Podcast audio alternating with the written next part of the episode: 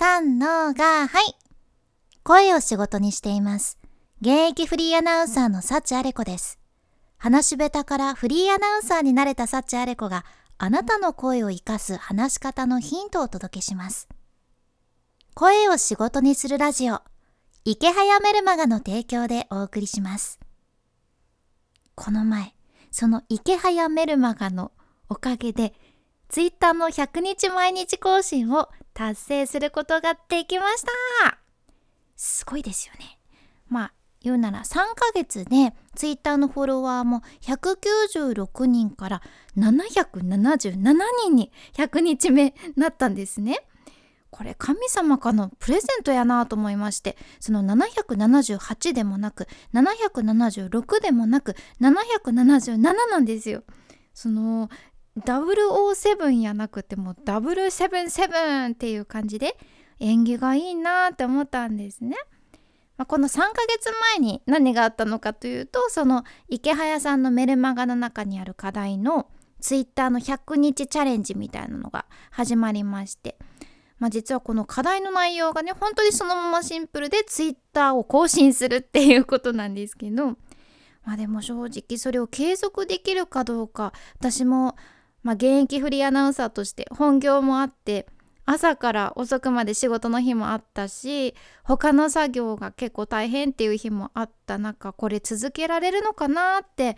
思ってたんですけどね。いけましたね。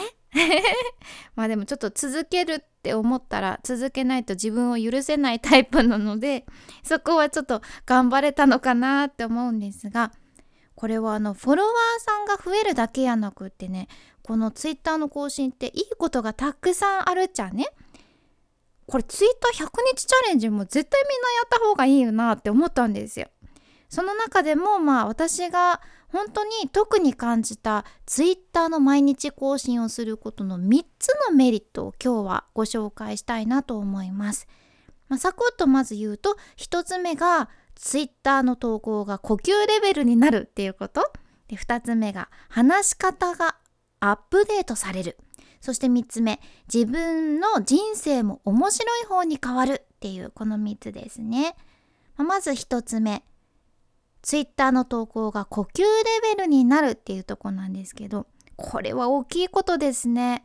その100日過ぎまして今はね結構ツイッターの投稿しないと気持ち悪いぐらいの感じになっていて完全に習慣化されました。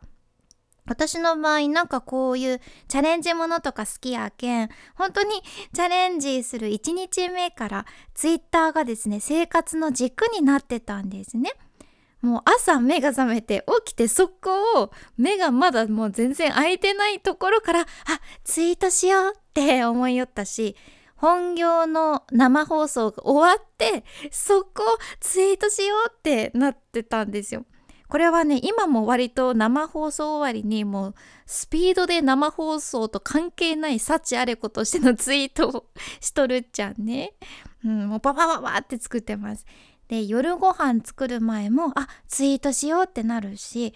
これがね結構誰かのためになればいいなって思いながらツイートしおるけんそれもやっぱり楽しいんですね。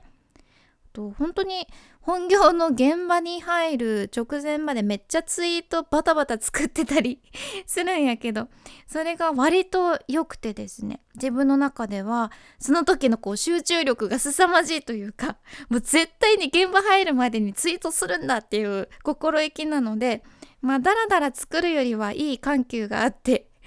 うんうまくいってるのかなって思いますね。サチャレコのツイッターを見てくださってる方は是非その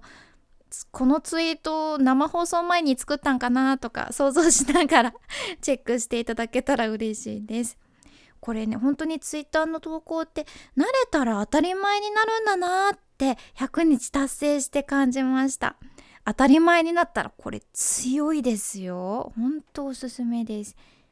でメリットの2つ目なんですが話し方がアップデートされるっていうところですね。ツイッターのね文字数って決まってるじゃないですか140文字ってこう限定されとるけん要約力とか、まあ、話をまとめる力っていうのがやっぱりつきますよね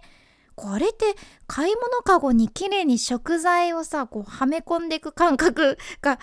結構似てるのかなって思っていてあれ綺麗にはまったら嬉しいですよね。納豆と豆腐となんだろう豆乳ととか言って そういう感じ？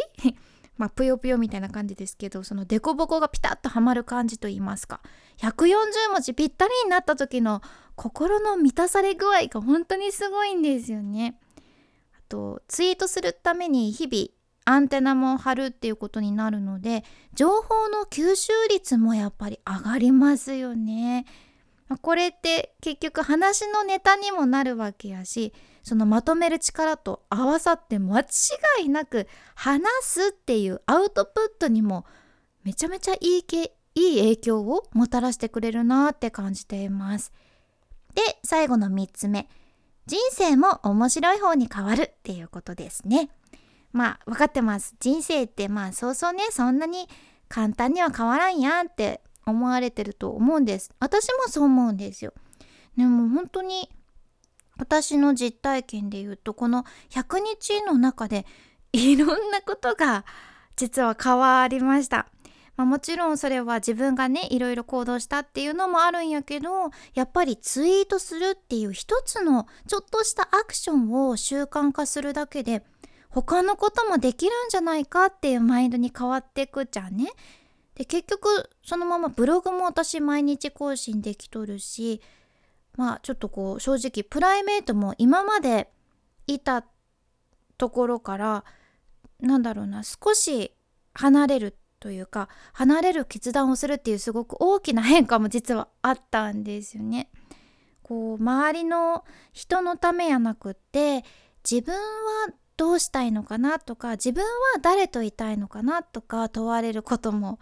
あってこれはすごく私にとって大きなことだったんですねちょっと苦しいなって思うこともあったけどうんこう一気にいろんな方向性が変わった100日でした。うん、でも掃除ってすごく面白い方に行ってるしいい方に行ってるなって自分では感じてます。だから本当にちょっとしたことなんやけど動けば変化って自分で起こせるんだなっていうのを改めて確認した形ですね。まあ、この100日チャレンジって本当私にとってはすごいことでしてそもそもツイッター自体私去年の1月に始めたんですね。でその時のことをねすごく覚えとるんやけどとにかくツイッターを始めるのが難しいなって ずっと感じていて。まあきっと今聞いてくださっている方はツイッターくらいスッと始められるやろうってね思われとるかもしれんちゃけどもうどうにもこうにもそのツイッターのアカウントがうまくいかんくてですね。今はアットマークサチアレコでアカウント作れてるんですけどなんか知らんけど最初アットマークの後私のメールアドレスになるんですよもう個人情報ダダ漏れ状態でツイッターが始まっちゃう形でこれななんかみんなメールアドレス晒しながら発信しおるんかなって思いながらあの解説したのを覚えてます。なんかこうどうにもこうにもメールアドレスになるから私一回泣いたんですね。ガチ泣きしてあこれ私も無理だツイッター始めねんって思ったんですよ。何回見てもさでもみんなのアカウント誰もメールアドレスやないけん不思議に思っとってなんでかなーってもうそこからなんですよ。ほんとそこからスタートしてやっとツイッターも解説できてっていうところからなのですごく感慨深いんですね。変化ってすごくないですか？まあとりあえず今回の学びとしてはツイッター毎日更新することの3つのメリット、まあ、1つ目がツイッターの投稿が呼吸レーベルになると。2つ目が話し方をアップデートできる。3つ目人生が面白い方に変わるっていうことですね私がその ツイッターを頑張れたのは、まあ、もちろん毎日更新するぞって決意したのもあるんですがもう一つその決意できた理由があってこのツイッターの更新100日チャレンジが終わったらこの声を仕事にするラジオのスポンサーである池早さんに無料でツイッターのコンサルしていただけるんですよ。これすごくないですか？池早さんにコンサルしてもらうっていうしかも無料でですよ、楽しみで仕方ないんですよね。ツイッターをまあ本格的に頑張ろうって思ったのも池早さんのメルマガを読み始めてからなんですよ。だから本当に100日前ぐらいから読み始めたんかな。うん。こうまだねこの池早さんのメルマガ読んでない人ね今からでも大丈夫です。私はま100日前に始めたんですけどこれ2日に1回めちゃめちゃ勉強になるメールが届くんやけどまあ無料なんです。ね 本当に全部無料でただただ有益っていうことで損ないので是非読んでほしいです。あのきっとあなたもこのメルマガで行動がそしてちょっと毎日が変わるんやないかなって思ってます。概要欄にこの池早さんのメルマガのリンクも入れとるけぜひチェックしてみてください。あと今日の内容と合わせて聞きたい回も概要欄に一つ入れています池早さんのメルマガで寝起きがめっちゃ良くなった件っていう回ですね。これ池早さんのメルマガを私が読み始めたばかりの時に話した回ですね。今日お伝えできなかった池早さんのメルマガの良さ、まあなたもメルマガ読んだらこんな風になりますよっていう風にちょっと熱く語ってますので よかったらこちらも参考にされて合わせてお聴きいただければ嬉しいです。君に幸あれ。ではまた、博多弁の幸あれ子でした。